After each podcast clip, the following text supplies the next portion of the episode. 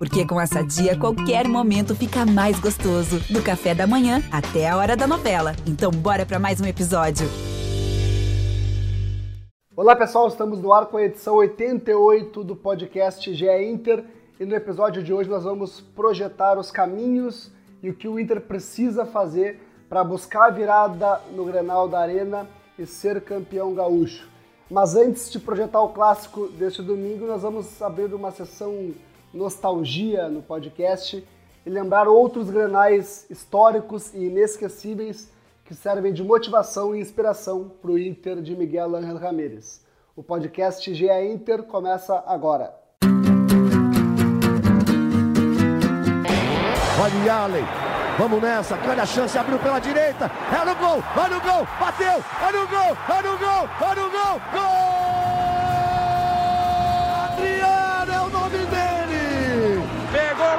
Viva dentro da grande área. O Fernandão bate.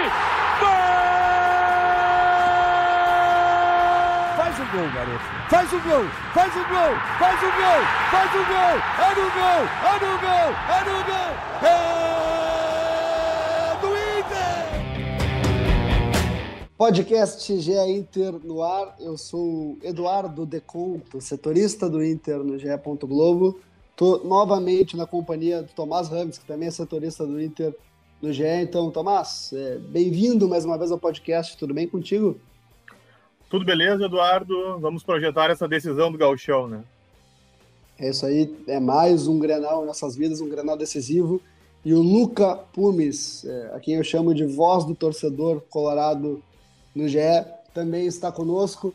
É, certamente é uma voz indignada, né? como a gente percebeu no último podcast. Mas, é, além disso, é uma voz um pouco balhada hoje, hein, Luca? Tudo bem? E aí, Eduardo, e aí, Tomás, como é que vocês estão? Bom, gente, mais de um, mais um dos efeitos que o Internacional me proporciona de, de desregular meu sono, de me deixar resfriado aí, que o cara fica trocando a noite pelo dia, deixando o corpo não se acostumar, de tão triste que a gente fica, de tão revoltado que a gente fica com algumas coisas. Mas, enfim, a respeito da indignação do último podcast que tu comentou, eu recebi bastante feedback sobre isso, cara. Muita gente veio me falar. E eu achei que teria sido minha pior participação no podcast, porque eu tava muito indignado, às vezes eu não conseguia nem terminar as frases, mas o pessoal aparentemente gosta de me ver passar raiva. não sei se o pessoal gosta, mas o Inter tem contribuído com essa raiva pelos últimos resultados. É importante, pessoal, antes é, de seguir essa resenha toda, nós estamos gravando este podcast na quarta-feira à tarde. Então, nós, obviamente, não sabemos qual é o resultado é, de Inter e Olímpia. Não poderemos, obviamente, também repercutir esta partida. Mas nós já temos a informação, já publicamos no GE. Globo, que o Inter terá mudanças. Agora terá mudanças. É, quando vocês ouvirem, o Inter já teve, né? É, mas o Inter terá mudanças na equipe titular. E nós vamos falar dessas mudanças, vamos falar se, se elas podem se refletir também no Grenal, vamos falar também sobre os caminhos para o Inter tentar a virada na arena e se é que isso é possível, né? Se o Inter vai conseguir tentar, é, vai conseguir a virada é, na arena nesse Grenal do domingo às quatro da tarde pelo jogo da volta da final do Galchão, mas a nossa proposta para esse começo de podcast até para dar uma tranquilizada no Luca também, né? Que o Luca é a nossa indignação em pessoa aqui. É, é, é, é, é um debate um pouco mais lúdico é, e afetivo também para os colorados nesse início de podcast, que é relembrar alguns grenais inesquecíveis, alguns grenais em que o Inter, obviamente, foi vitorioso. Não vamos, não vamos lembrar grenais que o Inter perdeu com vocês, né? Fala dos grenais que o Inter foi vitorioso, grenais que marcaram a história do clássico. É, para esse Grenal é, de domingo, eu vou começar lembrando um clássico que tem tudo a ver com o que o Inter precisa fazer na arena. É, vocês devem saber qual clássico eu estou pensando. É aquele 3 a 2 com vitória nos pênaltis em 15 de maio de 2011. Zé Roberto para a bola! Gol!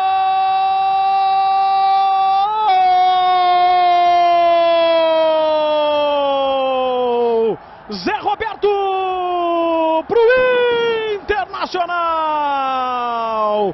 Campeão gaúcho de 2011, o Inter!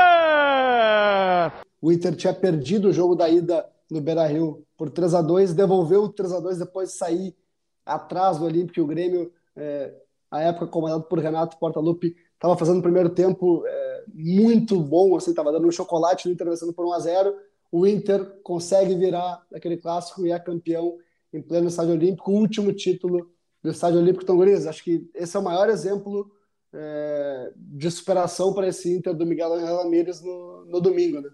Eu, eu tava pensando exatamente, de conto nesse Grenal, porque ele me marcou muito, é, o Renan, incrível naquele jogo, e também ele tem um fator extra-campo para mim, que eu, eu sempre assisti os jogos com o meu primo, né? A gente foi criado junto, assim, e tava chovendo um pouco uh, lá no, no bairro no momento, e aí a gente comemorando muito, muito, muito, falando, ah, eu te falei que dava, o Grenal é diferente, o Grenal é diferente. A gente era pequeno, né?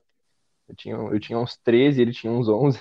E aí, nesse momento, é, ele escorrega na, na sacada de casa Sim. e ele começa a cair em direção às grades do vizinho. E eu seguro ele e a gente fica, os dois ali, naquela coisa de, meu Deus, se eu soltar ele morre, mas se eu ficar segurando, talvez eu caia junto, e eu consegui puxar ele de volta. E aí a gente, sem, sem pudor nenhum, a gente se olha e começa a gritar de novo, é campeão, é campeão! sem nem se importar com a quase queda, sem nem se importar com ele quase ter morrido ali, porque aquele dia a gente sentiu que o Inter é, foi capaz de mostrar pra gente que tinha alma, que, que conseguia virar qualquer resultado é, a gente vinha de anos muito bons, né? Naquele momento. E a gente acreditava sempre que o Inter podia, mas qualquer virada na, na, na gangorra pode acarretar em novos tempos, né? Quando a gente fala de Grenal. E foi muito importante ganhar aquele, aquele último título no Olímpico pra, pra pela mística, para poder zoar e tudo mais. O que a gente não esperava é que a casa nova do Grêmio ia guardar tantas frustrações pra gente. É verdade, é verdade, é verdade. É, claro que teve depois a Recopa Sul-Americana em 2011, mas é, para mim foi o último, por ser um Grenal, né, do jeito que foi, o último grande título de uma geração, é, é, uma era muito vitoriosa do Inter, hein, Tomás? Sem dúvida, Eduardo. Uma geração vitoriosa, um time muito forte, né? O, o Lucas citou agora que o time tinha bril, tinha muito bril, claro. Uh, acho que Bolívar, Índio, uh, em azul, o próprio D'Alessandro eram símbolos disso, né? Mas aquele time tinha muita qualidade, né? Uh, o Zé Roberto entra, entra depois que o Inter sai perdendo no lugar do Juan Jesus, né? E muda aquele jogo. Olha só, o Zé Roberto era banco daquele time. Você pega aquele time do goleiro ao ponto esquerdo, como vai dizer, né? É, tem muito jogador com muita qualidade. O banco do Inter era muito forte, né? Isso aí faz também muita diferença. Aquele time, quando você via, você tinha, imaginava que aquele time tinha muito a oferecer para o torcedor. É verdade, é verdade. aquele time que pô, buscou aquela virada no, no Olímpico, é, foi campeão da Recopa, depois acabou caindo para o Penharol na Libertadores. Aquele ano, mas Tomás, eu já vou te, te, te pedir é, para citar mais um Grenal aí histórico do Inter que pode servir de inspiração para essa equipe é, no domingo. Bom, Eduardo, uh, embora o jogo seja na Arena e não no Beira Rio, o Grenal do século, né, que foi um 2x1 de virada, que assim como esse o 3 a 2 do Falcão uh, leva para os pênaltis, né? Acho que é o principal clássico da história, né? É o jogo mais importante, tanto que levou esse nome. Foi o jogo que, que decidia quem iria para a Libertadores, né? Que o, o Inter também sai atrás, e daí o, o Abel tem a, a conversa e aquele momento de fúria no vestiário, e sente os jogadores estão junto com ele, daí viram, né, com os dois gols do Nilson, que eu acho que é o é o principal clássico que existe, né? Sim, é o, é o, é o é grande clássico né, da, da, da, história dos Grenais, né? E, e aí eles pegaram-se pro Inter, é sem dúvida a grande vitória do Inter.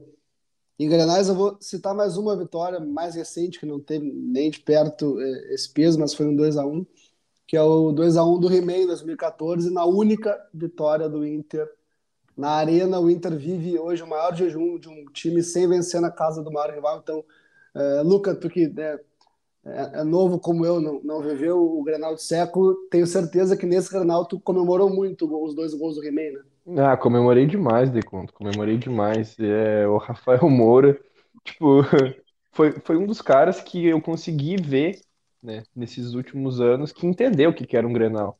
Mas não só pelo, pelos gols, pelas declarações fora de campo, pela, pela entrega, pelo espírito. Eu fiquei bastante impressionado com, com a passagem dele em, em, questão de entrega, não de qualidade técnica, é importante dizer isso. Não só pelos granais também, em outros momentos, na Libertadores de, 2000, de 2015 ele foi muito importante. É, o meu pai fala bastante do Grenal do século. É, eu lembro que grenais importantes para mim, na época, foram dois grenais que deram empate, é, na minha época mais de infância, que foram os grenais da Sul-Americana, do, de 2008, né, quando o Inter foi campeão. É, mas daqueles jogos, mesmo que não tenham tido um vitorioso, que o Inter tenha passado pelo, pelo gol fora, pelo salto qualificado, aqueles grenais mexeram muito comigo na época por terem sido em uma competição internacional.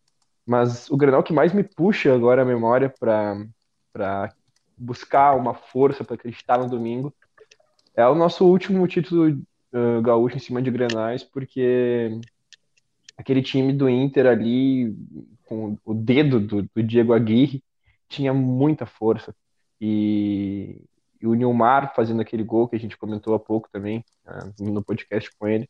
Foi incrível, cara. Eu, eu fiquei muito feliz. O Valdívia está jogando muita bola também. Aquele Grenal nos mostra que em poucos lances, em, em, em, um vacilo, em um descuido, tudo pode mudar, entendeu? Então, tendo 90 minutos, o time estando encaixado, o time acreditando no que sabe fazer, tem como buscar.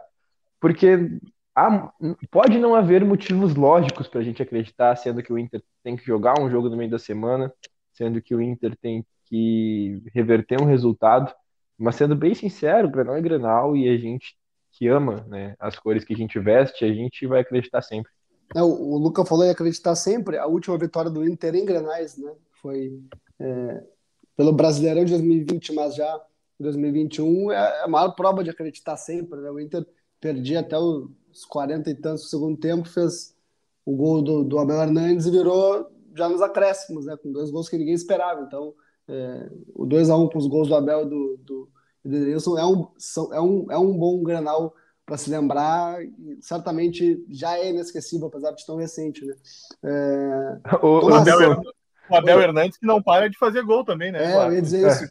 É. Saudade. Eu dizer isso. O Tomás, o Abel tá fazendo gol nos clássicos também no, no Fluminense, eu ia dizer isso para ti. Ô, Deconto, às vezes, às vezes é, eu olho para o céu e penso, Deus, às vezes tu me dá motivo para acreditar em umas coisas que eu não deveria, porque aquele Grenal do, do, do 2 a 1 o Inter na sequência de de, de, derrotas em Grenal, mas numa sequência de vitórias e, e, e bons resultados no Brasileirão, é, postulando a título, eu pensei, nossa, mano, isso é coisa de campeão. Nós não vamos, nós não vamos perder esse título mais.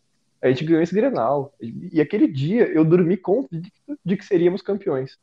Spoiler, não fomos. Sim. É. Mas, mas outra, outra, outra vez também que que, que o time me enganou dessa maneira foi quando pensei que não iríamos cair naquele, naquele jogo Inter e Curitiba, que o, o, o Danilo Fernandes pega um pênalti, e aí tem um pênalti pro Inter, o Vitinho faz o gol, e aí eu tava no meio da torcida popular lá, e eu lembro que o, o maluco que tocava bumbo lá, gigante, me pegou pelo pescoço e dizia, nós não vamos cair, e, eu batendo as perninhas no ar, e eu dizia, nós não vamos cair, e eu muito feliz que a gente não ia cair, foi um sinal do céu daquele jogo. E spoiler, caímos. é o, é o que, que, a gente chama de futebol é uma caixinha de surpresas, né? Para usar o, um, um, bordão que vocês nunca ouviram falar. A little Mas, box of surprise. É, isso aí é em inglês, né? Na Inglaterra, já diria meu amigo Mago Negro. Na Inglaterra você diz isso. O melhor perfil do Twitter é o arroba Mago Negro. Muito é, bom. Sigam, sigam, sigam ele com certeza está ouvindo o podcast ou, ou, ou, listening to the podcast, né? Como se diz na Inglaterra. Ô, oh, mano, ah, muito bom, eu me mijo de rir, muito bom. Agora, Tomás, tu que é bem mais velho que, que, que eu, tenho o dobro da idade do Lucas, né? quase 40 anos. É... Tu, eu tenho é das... 37 para informar. É, 37 é quase 40 anos, né? Com todo respeito.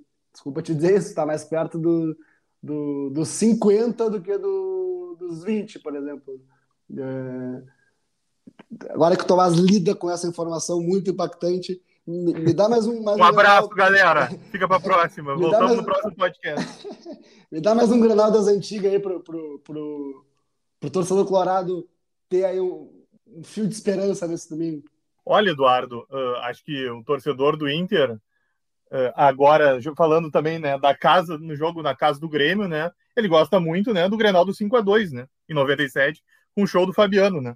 Esse resultado aí sim daria o título ao Inter, né? Não iria para os pênaltis, que também é outro momento que o Inter tem complicação atualmente, né? Pois é, pois é, é verdade. É, bom, 5x2 ninguém precisa falar, né? Assim, tem nem que, que dizer, né? O resultado que aquela capa do, do, do Fabiano Zero Hora até hoje, né? histórica, né? Então realmente é um, é um granal para motivar essa equipe do Miguel Angel Ramírez. Por isso, para fechar esse, esse papo nostálgico e aí falar é, do, que, do, que, do que é mais complicado, que é o agora, é, queria pedir Luca, tu já falou do Grenal de 2011. É, tem algum outro Grenal assim que te marcou muito na tua vida? Ou qual, Cara, qual é o teu Grenal inesquecível, para falar a verdade? Essa é a minha pergunta. Ah, o, o meu Grenal inesquecível, é, bom, a, a, teve o gol mil do Fernandão, né? É, mas ah, eu gosto muito daquele Grenal de Erechim, do Tyson e do Nilmar. Aquele Grenal, ele me, ele me, me fez amar um pouco mais o futebol, eu acho. É um Grenal que não, não, não, não, não, não valeu grandes coisas, eu acredito, né? Mas, nossa, cara, eu gosto muito de velocidade no futebol, eu, fico com o olhinho brilhando, assim. E aí os caras correndo, num, tipo, o Grêmio ah, pronto para fazer o gol, né? Pressionando, e o Inter vai lá numa escapada, Tyson e Nilmar, caixa.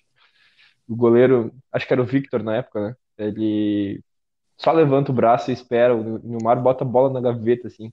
O meu pai, ele sempre fala que o Nilmar é o jogador preferido dele do, dos anos 2000, assim, para depois, porque ele via magia, assim, nos pés do Nilmar. Naquele momento, né, que, que já era a segunda passagem do Nilmar pelo Inter, eu consegui entender o que o meu pai queria me dizer. E a, a, ali eu pude sentir um pouco mais de amor pelo futebol, assim. Eu já amava o futebol, eu, eu costumo dizer que eu sou de 98, né? Ali a partir de 2004, o, o Inter pega três finais sem o Grêmio, né? 2003, 4 e 5. 2003 contra o 15, 2004 contra a Ubra, 2005 contra o 15 de novo. E aí eu fui nesse jogo de 2003 na final com meu pai é, contra o 15, mas eu não entendia muito bem. Aí 2004 eu já captava tudo de futebol. É, daí eu comecei a, a entender ali eu assisti o Inter e o Ubra, depois, a partir dali foi só amor. Mas a partir do jogo do Tyson e do Nilmar naquele Grenal de Erechim, ali, bah, explodiu. Um, Grenal inesperado, hein, Tomás? Eu queria te perguntar, ah. Tomás. Uh... eu já fiquei, só deixa eu te interromper um pouquinho, né, Eduardo, que eu descobri que o Luca é de 98, né, agora, agora sim eu fiquei um pouco abalado, né, com informação, e já que o, o Luca não acompanhou muito os jogadores de antes, recomendo depois para ele ir buscar sobre, já que ele gosta muito de jogador de velocidade, Valdeir The Flash, atacante que era do Botafogo no início dos anos 90, e o Euler, o filho do vento, né? Aí ele vai ver o que era velocidade mesmo, né? Agora, Tomás, queria, queria te perguntar, aí eu vou trazer para o lado profissional, né? Qual o teu granal inesquecível, assim, que tu trabalhou?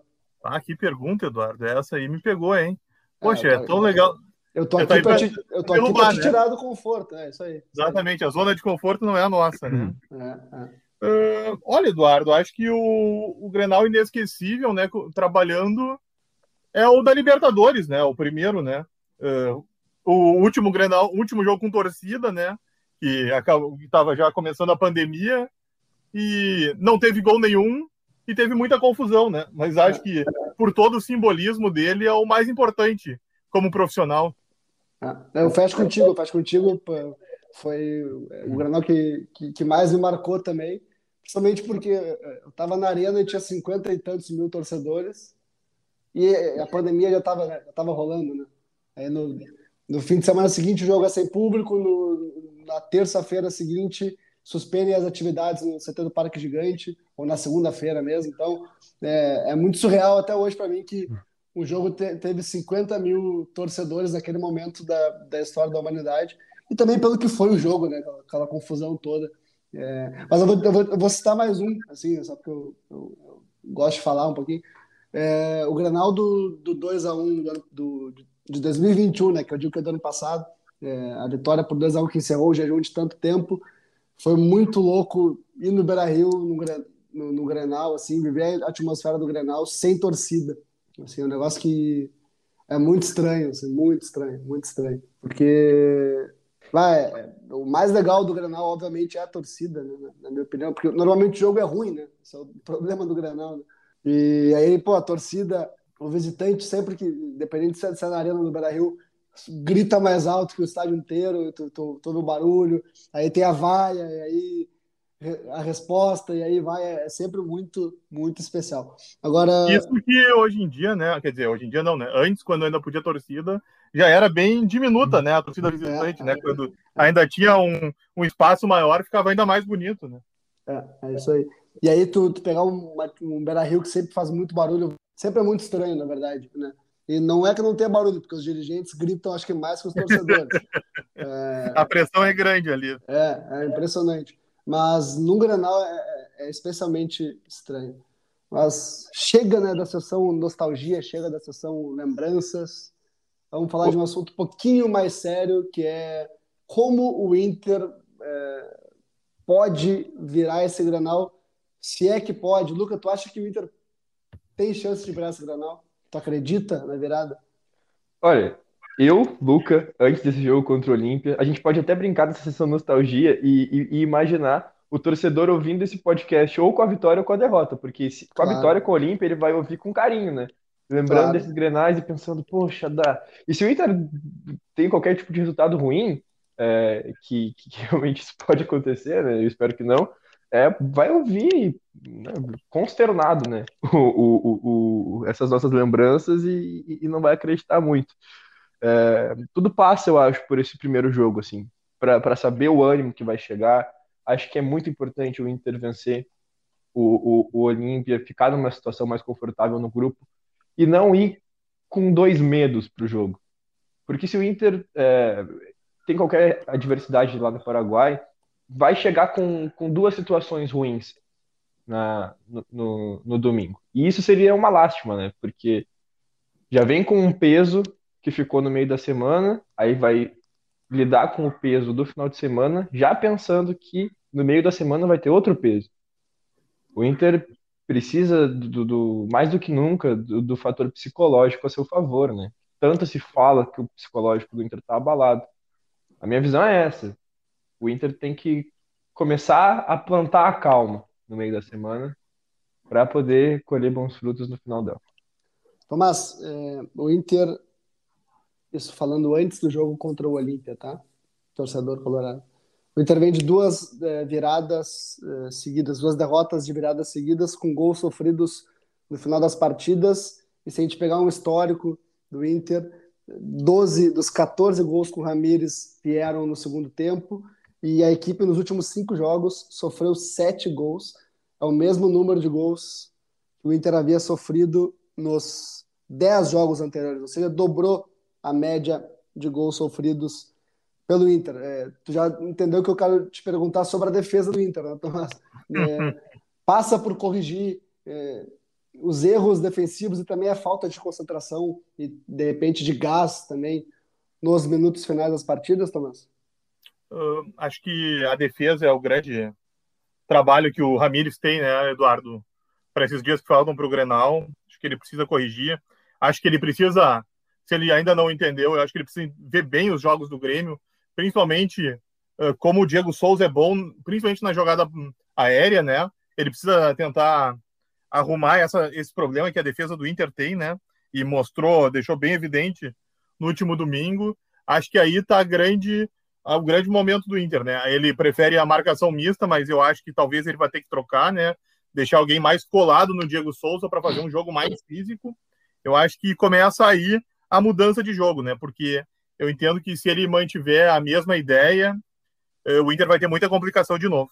É, e, e quando a gente vê o Diego Souza escalando, né, montando em cima do Zé Gabriel para fazer o gol, a gente entende porque o Inter busca mais um zagueiro no mercado, um zagueiro experiente, um zagueiro de imposição física, né? Fica muito claro que o Inter tem essa carência é, de mais um jogador desse tipo no seu elenco, porque Rodrigo Moledo, como já falamos, só volta em 2000 e 22. Eu vou, eu vou tentar para outro ponto que vai ter, vai ter que ter muito cuidado no Grenal, é, são com os contra-ataques do Grêmio. Né? O Inter é, sofre com, com, com, com contra-ataques, principalmente quando o contra-ataque começa num erro de passe na saída de bola, né? Os zagueiros têm errado, principalmente o Zé Gabriel, nesse quesito, mas o, o Grêmio tem o Ferreira numa fase muito, muito boa, e o Inter vai ter que atacar, né? O Inter costuma jogar com a linha adiantada, é o estilo de jogo do Ramires.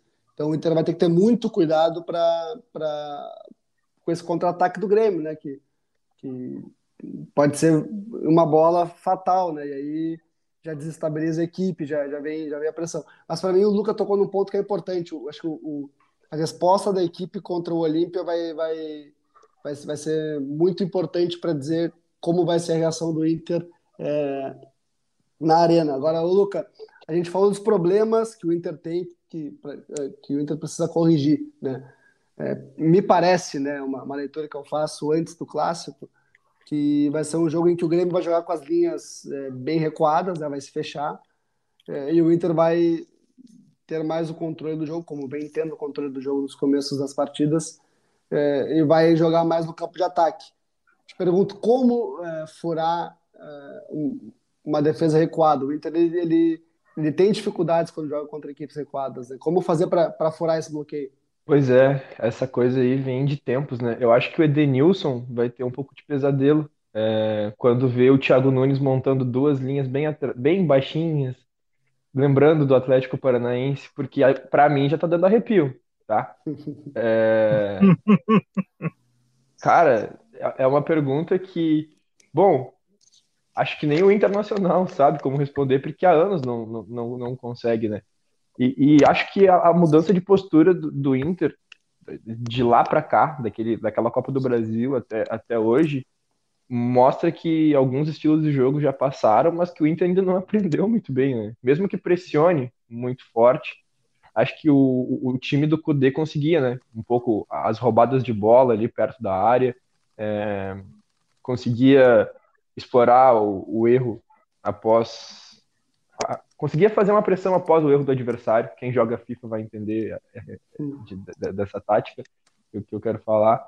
E depois disso eu não, eu não vejo mais o Inter conseguir. O, o Inter do, do Abel voltou a, a, a, ter um bom futebol, mas sei lá, eu não consigo avaliar taticamente o Inter do Abel.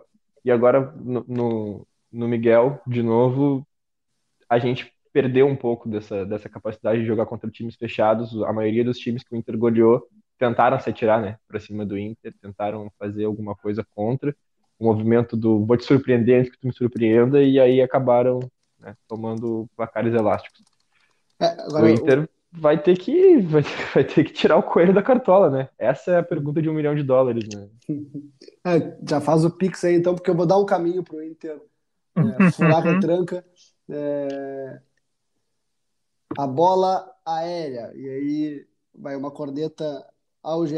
Globo, que fez uma matéria antes do Granal do domingo passado, que a bola aérea seria a arma do Inter contra o Grêmio, que tinha dificuldades na bola aérea. O Grêmio foi muito bem é, ao neutralizar esse tipo de jogada, e o Inter tomou os dois gols da bola aérea. Então, ou seja, falamos tudo ao contrário. Parabéns para o GE. Globo, para mim e para Eduardo Moura, que é o repórter que cobre Grêmio e que assinamos a matéria. Então, é, parabéns para nós, né? Agora, Tomás, é inegável. É, só, só uma coisa para te dizer: o Lucas ri da nossa cara e da própria desgraça, né? Mas tudo bem, né? Isso aí, tem que, tem que rir mesmo da, da, da, nossa, da nossa é desgraça. Bom, Tomás, o Inter tem na bola aérea essa principal arma com o Ramires, são 10 gols de 36. Tu acha que esse é o 10 gols de 36 feitos no ano, né?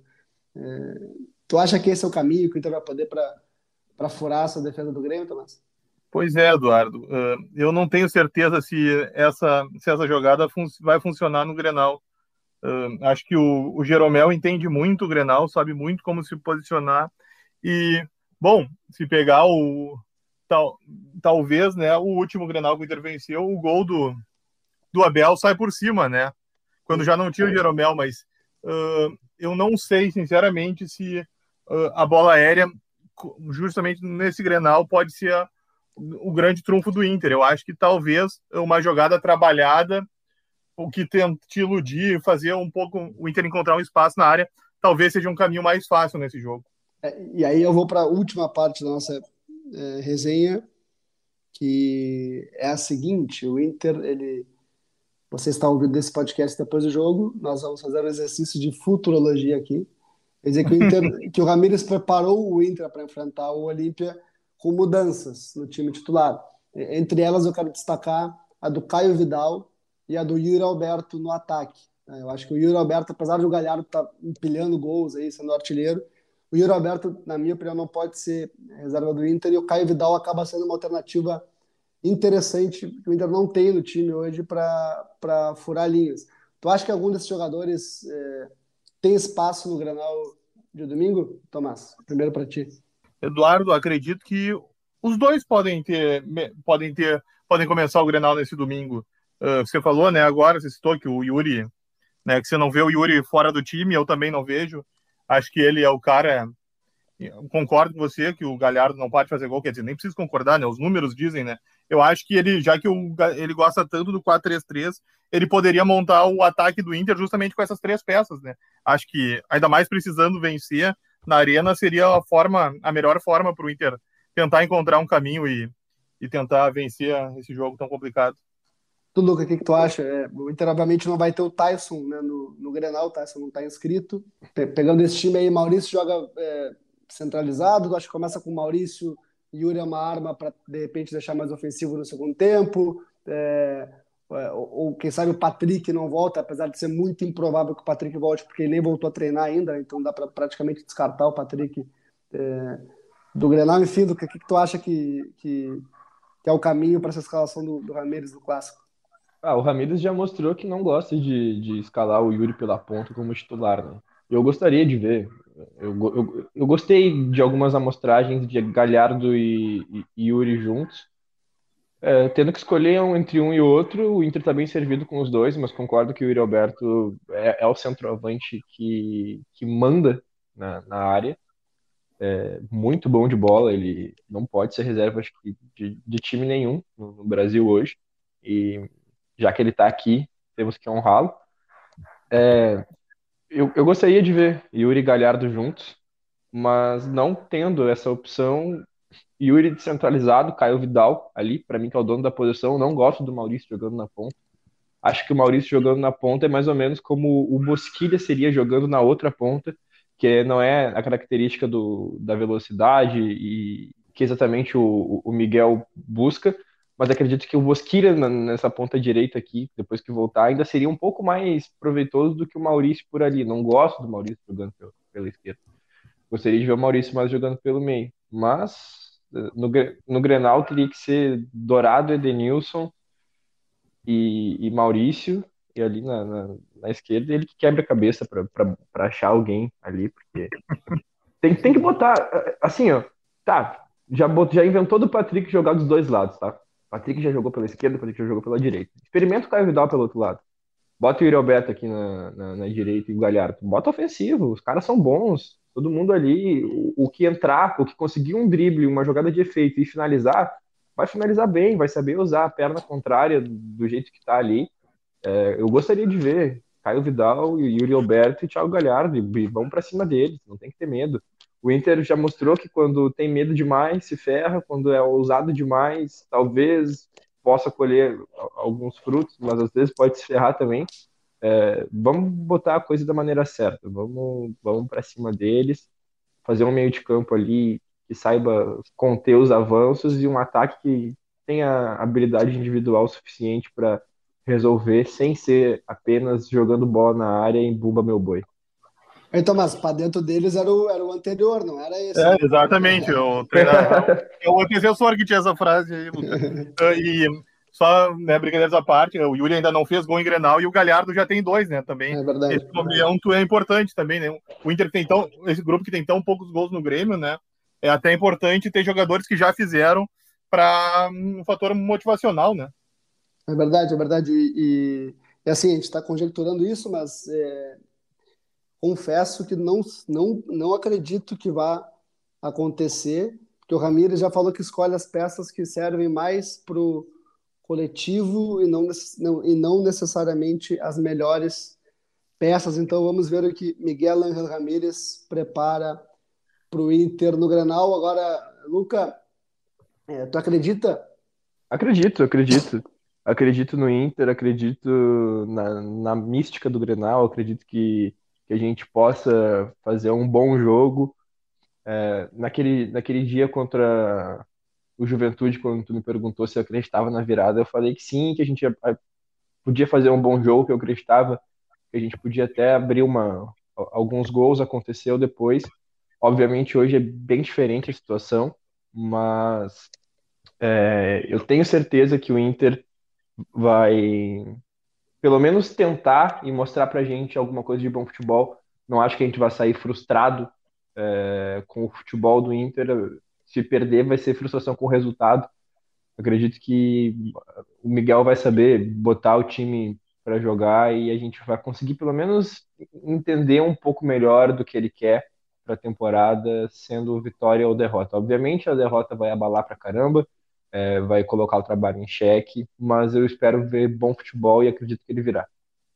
Perfeito. É importante dizer que, pelo que a gente tem de informação hoje, e aí mais de uma pessoa da diretoria do Inter já nos disse isso, é que o Ramires está bancado e seguirá sendo bancado independente do que aconteça no Granal. Então, é, o projeto que, que, a diretoria tanto fala a longo prazo é, é ter o Ramires ao menos por um ano para ele fazer essa equipe funcionar. Já é uma, bom, um ano a longo prazo, não acho que seja, mas é uma, uma evolução porque a gente tem no futebol brasileiro. Tomás, tu acreditas que o Inter pode virar o Grenal ou tu acha que não tem mais volta? Eduardo, uh, sinceramente, eu acho que o Grêmio vai ser o campeão do Gaúcho. Sinceramente, eu acho que acho que o Inter pode surpreender, talvez, consiga achar uma estratégia, mas eu acredito que o Grêmio vai sair, vai ficar com o título, sim. Uh, o time do Grêmio já tem mostrado, né, nesses últimos anos que, que é superior ao Inter, né? Uh, foi o que mais ou menos que eu disse no último podcast, né? Eu acho que a diferença é mais curta hoje do que já foi, mas eu ainda vejo o Grêmio superior ao Inter e acho que isso reproduz nos Grenais, né? Invariavelmente o Grêmio acaba ganhando, né? Os jogos até pode pode acontecer, claro que pode acontecer, mas uh, a lógica me diz que o Grêmio vai sair com o título. Talvez não ganhe o jogo, mas eu acho que o Grêmio vai ser campeão.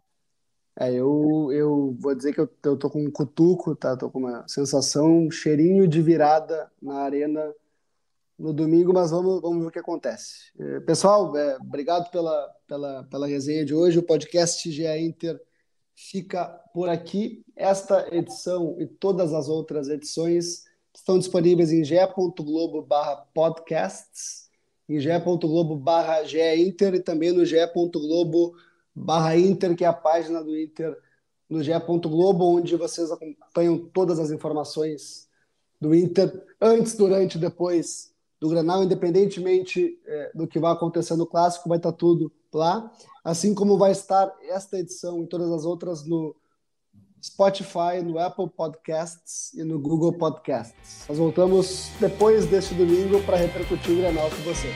Um abraço até lá.